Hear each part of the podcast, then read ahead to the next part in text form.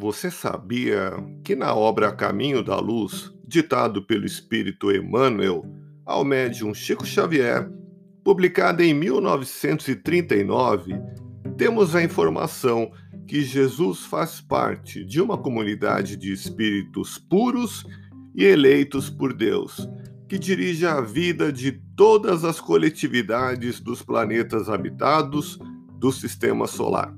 Além dessa revelação, ficamos sabendo que Jesus já era um espírito puro e perfeito ao construir o nosso planeta desde o início da sua formação, há cerca de 4 bilhões e meio de anos, organizando o cenário da vida sob as vistas de Deus, criando o indispensável a existência dos seres humanos no futuro.